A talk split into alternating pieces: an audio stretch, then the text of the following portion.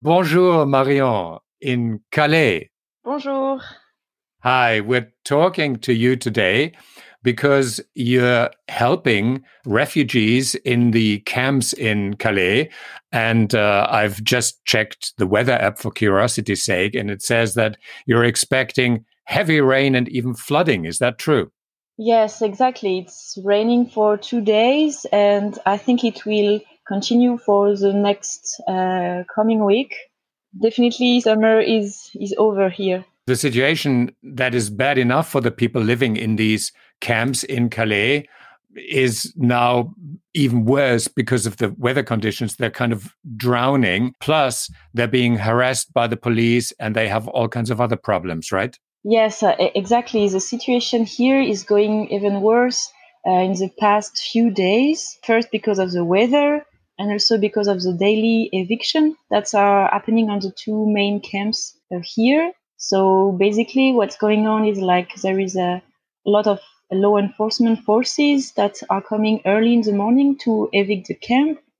And also they take like people belongings, like their tents, their bags full of clothes, and even sometimes they took their administrative papers. So all of this uh, put a lot of tension and makes the situation even worse uh, here.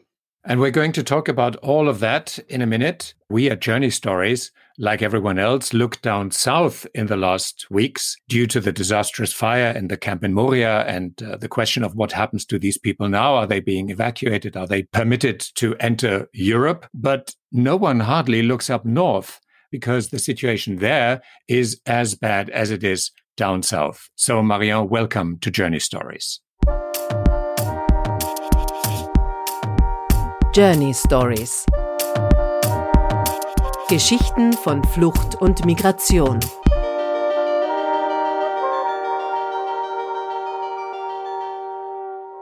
Now, you're working for an organization called Cabane Juridique Calais, uh, translated Legal Shelter Calais. What kind of organization is that and, and what's your job? This organization has been created in 2016 at the time of the what we call the, the big jungle uh, in Calais. And basically, what we are doing is uh, legal support for asylum seeker. So everyone that wants to apply for asylum in France, uh, they can come to us, and we can uh, accompany them during all the process. And also, what we are doing, uh, we have three thematic we are working on that are police violence, daily eviction we were just talking about, and also everything related to people that following a identity control put uh, in detention. So this we also have uh, different activities on these three thematics. So when I said that all eyes are directed south at the moment, they were directed up north. You mentioned the year 2016 when there was a disastrous fire there as well, but that was the eviction of that big camp in Calais everything was burnt down by the authorities. And ever since, one might think there is no trouble there anymore. But that is not true because there are still, at the moment, around 1,200 people there. And uh, they are in camps scattered around Calais, and their situation is quite dire. Um, yes, exactly. After this big, big eviction in 2016, uh, as you said, people think that this the jungle in Calais doesn't exist anymore. But in fact, it's more like a circle.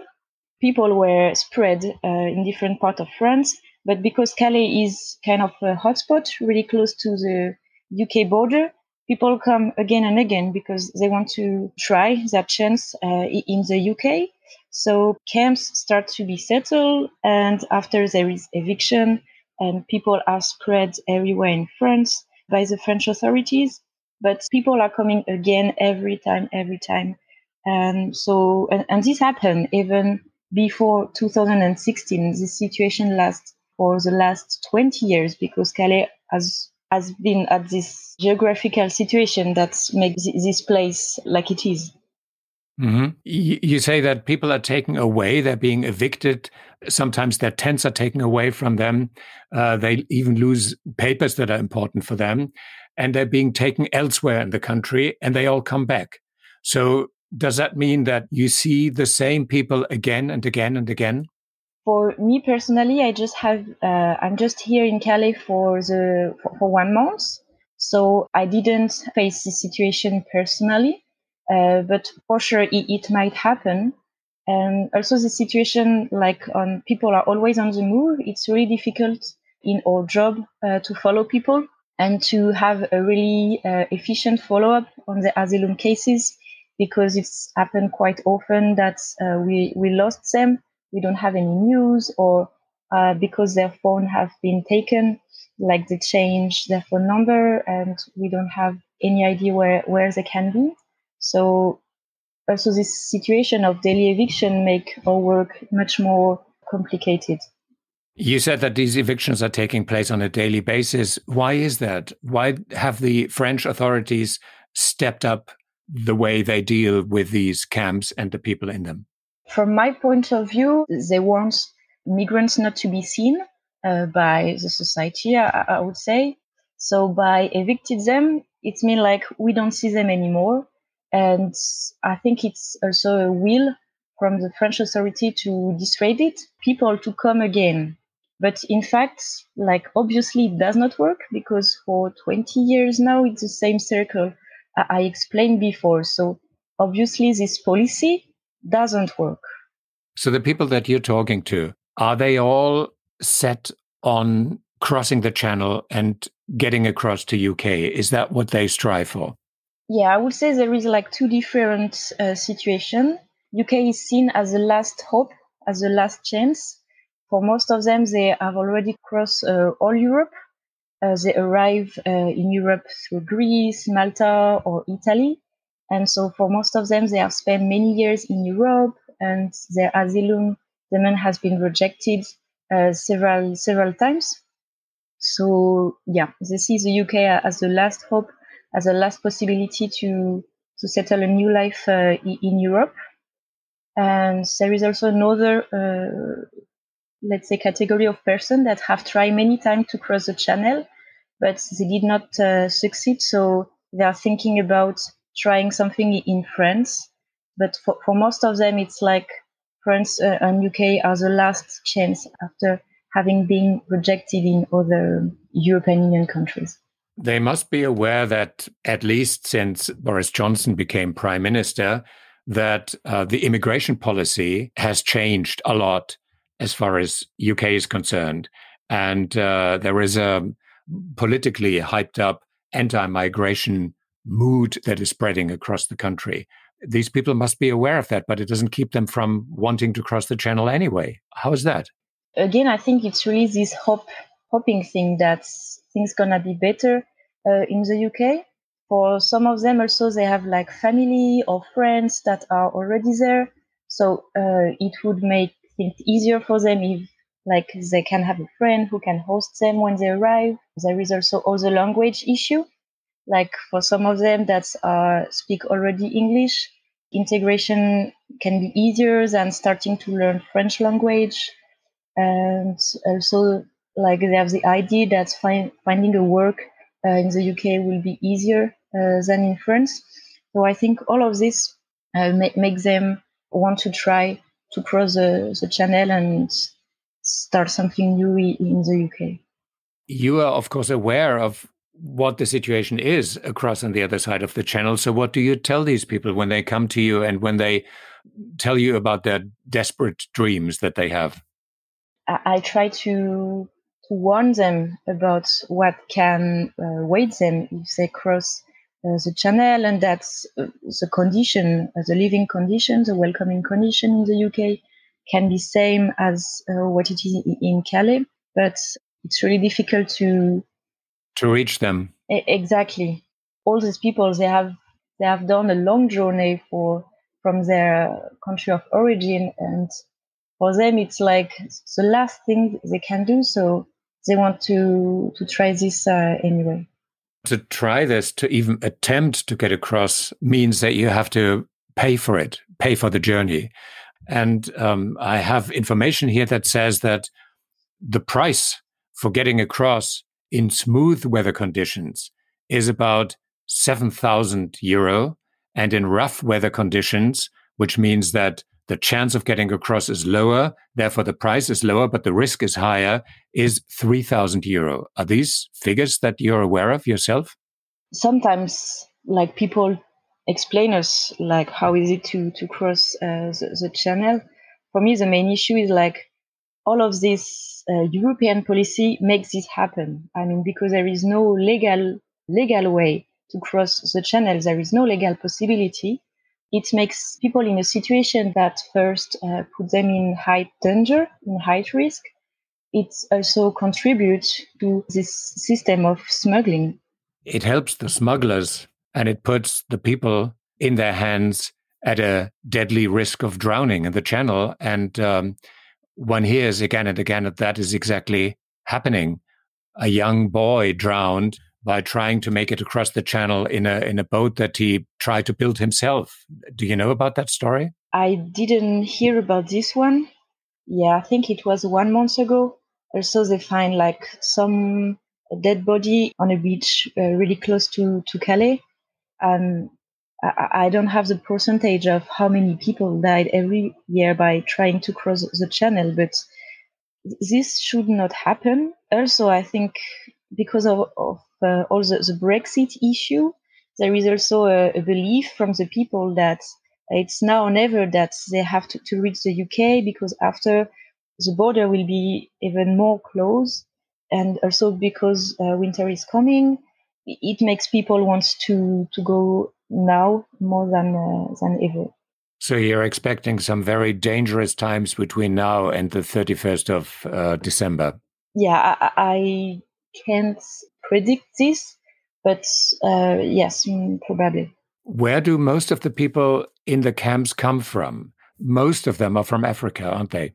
Basically, like before the big eviction that's happened three days ago, and the one before that happened like three weeks ago, there were basically like three camps spread in different uh, communities. One of the camp was mostly with uh, Sudanese people another one with uh, people from Eritrea, and the main one mostly like Afghan people, some people also from Syria, but really few. Yeah, basically that's the, the nationality uh, uh, present in uh, in Calais. Yeah, what are the stories you're hearing from these people? What are the reasons that they mention why they can't go back and so why they're stuck in Calais? Yes, for some country like Afghanistan uh, and Sudan, the current situation make definitely impossible uh, to go back to, to their country of origin. For most of them, it's like they just want to, to stay in Europe for like for, for different reason, even if it's most for economic reason. It's so hard for them to, to go back because first they can face violence or persecution if they go back to their country of origin. And also for some of them, like all the family puts really hopes on on them to reach Europe. So I guess that it would be really hard for them to to go back to see their family and to to confess that they couldn't succeed. What was, um, if I can say, like on their shoulder, the burden that was on their their shoulder. Yes, that's what I hear from from people, and also, yeah, it's for them the, the last chance and they want to start a new life that they couldn't start in other countries. So it would be seen as a failure by the people at home if they didn't reach the goal that they uh, want to reach. It's really my personal analysis, but uh, definitely I, I, I think so. It is not necessary for all of them, but I guess that the situation can concern some of them. So they are under stressful conditions anyway, either because of the situation they're in, then because of the hopes of those people they left behind. And thirdly, and we haven't talked about that yet, because of COVID 19. Corona is spreading in France dramatically at the moment. Uh, how does that add to the hardship of these people? Yes, this creates a, a, a lot of, uh, of issues. Uh, also, let's say that the COVID situation is used, uh, also from my point of view, by the state uh, to make things harder uh, for people. For instance, a few weeks ago, there was an order from the prefecture, like uh, district authorities, that say that NGO are forbidden to provide food in certain parts of, of the city center uh, because social distanciation is not respected. So the NGOs were forbidden distributing food to refugees who have hardly any way of getting food themselves. Definitely, this order from the district authorities makes things really harder because camps are not in the city center. They're really like outside, like three or four kilometers uh, away. And the only NGO that was still authorized to provide food was the one mandated by the state. But it just provide food in certain part of, the city. So people just basically have to walk for three or four kilometers just to get one meal. But the irony, if I can say, is like there were some uh, volunteers from NGO that went to the food distribution made by the state, and there were no social distanciation that uh, was respected. So COVID is a way also to, to make things harder uh, for, for people and also kind of to put a pressure on the NGO because following that, NGO were continuing to, to provide food, but police came and asked them to leave. Even some volunteers received some fines. COVID helps the, the state to find some arguments to, to harass somehow NGO when uh, doing their work. And another thing related to COVID that people so are maintaining in retention in the perspective of being sent back to their country of origin. Because of COVID, there is no flights, but people are still maintained in in retention. So it's also another issue that can be mentioned uh, related to, the impact of the COVID of the situation for the migrants. What about medical treatment? There must be uh, cases in these camps. Are these people treated in any way, or do they have access to medical treatment? The only way they can have access to, to medical treatment is the services uh, at the hospital. There is just a few uh, few medical NGO that are operating uh, in Calais. People can have access to to a COVID test, but I mean it's really hard to reach uh, the services and also most of people are not provided with masks and i mean social distanciation the camps it's impossible to maintain what you're saying means that the virus can spread out of control in the camps because there is no testing no access to tests in time no sanitary conditions that are helpful that will be a major problem on top of all the others most likely yeah, yeah, definitely. If it happened that there is some positive person uh, within the camp, the virus can be spread very easily because, like, the, the hygienic conditions are really bad and nothing is done also by, by the state to to improve uh, this situation. Today, as we talk, we talk at eleven thirty, and you've already had a morning's work behind you. Were you in touch with people today? Did you provide legal aid to them, or were you out in the um, camp? What is what is your daily work like?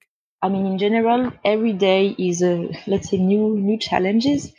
But for instance, uh, this morning I went to to this retention uh, center, and I was at a hearing. Uh, in French, we call it uh, juge de la détention et, euh, et des libertés. So basically, is a judge that maintain or not people uh, in retention.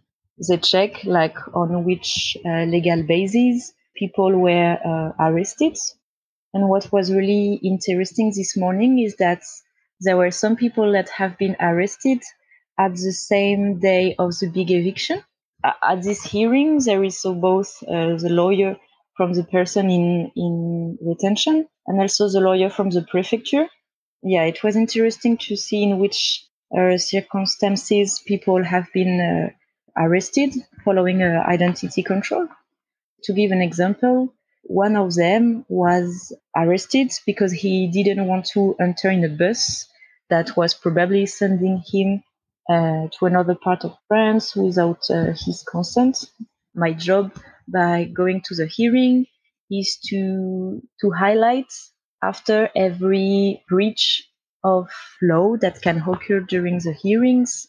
Also to to write down some some sentences that uh, can be said by either lawyers or prefecture or even by the judge. And it's also one of our activity to to denounce some violation of rights uh, during the hearings or something that's a little bit scandalous. That was my morning. Do you think that your voice is being heard?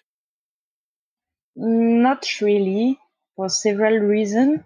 First, because I think there is a, a climate of harassment towards organization and that the voice of uh, the state is every time louder. The legal action that have been taken for the past, I would say, like five years uh, in front of the court, we win less and less when we are asking something in front of the judge. We feel that we don't have a lot of support. How frustrating is that? Uh, it's yeah, I, I, will not lie. It's really frustrating, and we we try a different uh, strategy. We also decide to focus on this different thematic like police violence. But yeah, it's really frustrating to be in front of this huge state system, and it's really really frustrated. So we try to keep motivated and to focus on the, the little victories that uh, we can have Otherwise, I mean, nothing will never change if we don't keep the fight, if I can say, and uh, to try again and again to to make things change in another way. I think that if you if you decide to come in Calais and to provide support, yeah, you have to believe that at your level, even if it's really small, even if you can help like one people in a day, it's you have to satisfy, let's say, yourself by little thing uh, as well, but at the same time to keep uh, going to make things change on a, a, broader perspective. What about the attitude of the general population? Uh, do you feel at least some support by people living there, or are they all generally supporting the harsh stand that the authorities take? Mm, I think there is like uh, there is no middle it's either people are really supported towards migrants. For instance, there is some people that are doing solidarity accommodation. And so they host migrants in the house for several weeks. And uh, yeah, there are other people. For instance, last weekend there was a demonstration to protest against the condition, the living condition of migrants here. And this was led by the citizen uh, in Calais. And on the other, on the opposite side, yes, there is uh, some people that have really um, threatening behaviors toward migrants. Uh, we hear some testimonial for, from migrants that were saying they were harassed uh, in the bus, uh, for example, or that the driver uh, did not stop at the bus stop because it was migrants that were waiting there. So it's really two opposite state of mind of um, people here. Yeah, and the situation at the moment is such that it seems to be difficult to build a bridge between these two opposing groups of people. Yeah, definitely. Um, it's really hard to create uh, communication and to try to sensibilize people about migration issue and about what's going on here in Calais. And also, I think that people that are living here for, for years, they do not see the things change. So I think that's because it's again the same circle again and again in Calais. It reinforces people's belief either in the way they want to support migrants, either in the way they have a threatening behavior towards them. You provide legal advice, I imagine, in the office that that, that you are in right now. Uh, but do you also pass by the camps? Do you also go there? Do you also have a first-hand idea of what the living conditions are like? And, and what are your feelings then uh, when you're confronted with the way that these people are forced to exist? So yes, we try to go from time to time to the camps for several reasons first to build confidence uh, with the people and to explain them uh, who we are, what we are doing. And sometimes we can answer to, to that question directly on the spot if it's not too too personal. So um, yes, this for me it's really important to create links uh, with people and also to be connected with the reality. I think it's really easy if you just work uh, behind a computer from your office to forget what is the daily life of, uh, of people living in the camps. So yeah, it's another reason why for me it's really necessary to go to, to the camps just to collect their feelings, their needs. I mean, if we really answer to people's needs or, or not. My feeling about living condition of people there, it's, I mean, I have no word because to yeah, to put the context, before I, I was working for six months uh, in, on Samos in Greece, in one of the main uh, European hotspots. And after that, I decided to to continue working uh, with uh, migrants in France because it's my own country, and I wanted to have perspective about how French authorities are dealing with like migration situation and to be honest, I, I couldn't expect that this will be so so hard in my own country. And that's, I mean, everyone has this kind of image of France as a human rights country and so on. But the truth is like, it's a lie somehow when you see in which condition people are, are, are letting in. And for me, the most shocking things uh, among all the others is the fact that authorities do not let people establish themselves. So that make people in um, limbo, like they have always this fears that police can come early in the morning and remove their stuff and and that the belongings can be stolen. So I think it's really um, make people like psychologically tired, and I feel that I feel like people are really, really tired of this constant uh, eviction and this constant harassment from the authorities. So yeah, it's really, really difficult to to handle uh, this sometimes. You say that you're there for about a month now. How long do you intend to stay?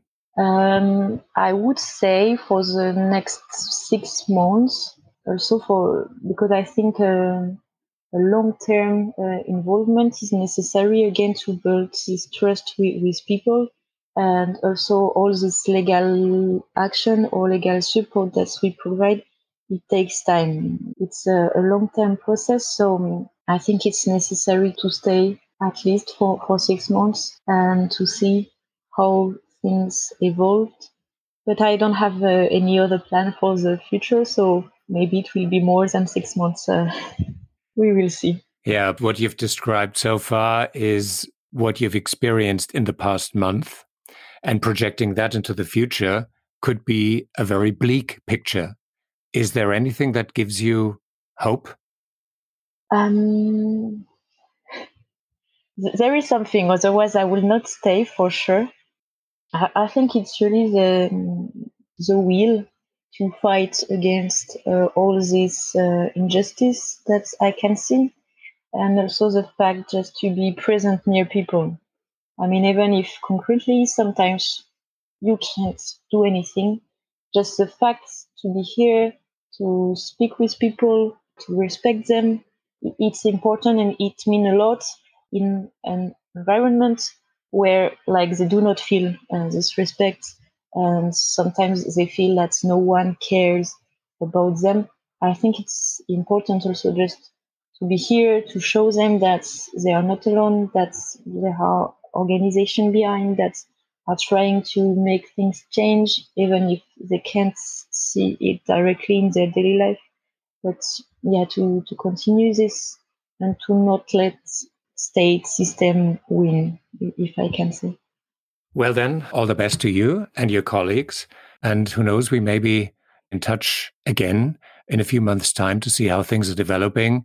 And uh, until then, and for now, all the best to you and your work that you're doing. Yes, thank you very much, Peter. Uh, it was a pleasure to to talk about uh, the situation in Calais. And yeah, for sure, we can keep in touch uh, for the coming months. Yes, and thank you, everyone out there listening to this interview. It's important to keep in mind that what's happening down south is also what's happening up north. And everyone who's interested in knowing what the situation of refugees is like across Europe should keep both situations in mind. Our intro music is Rain, Rain, Go Away by at NOP, which again makes a lot of sense, especially today. Until soon. Journey Stories Geschichten von Flucht und Migration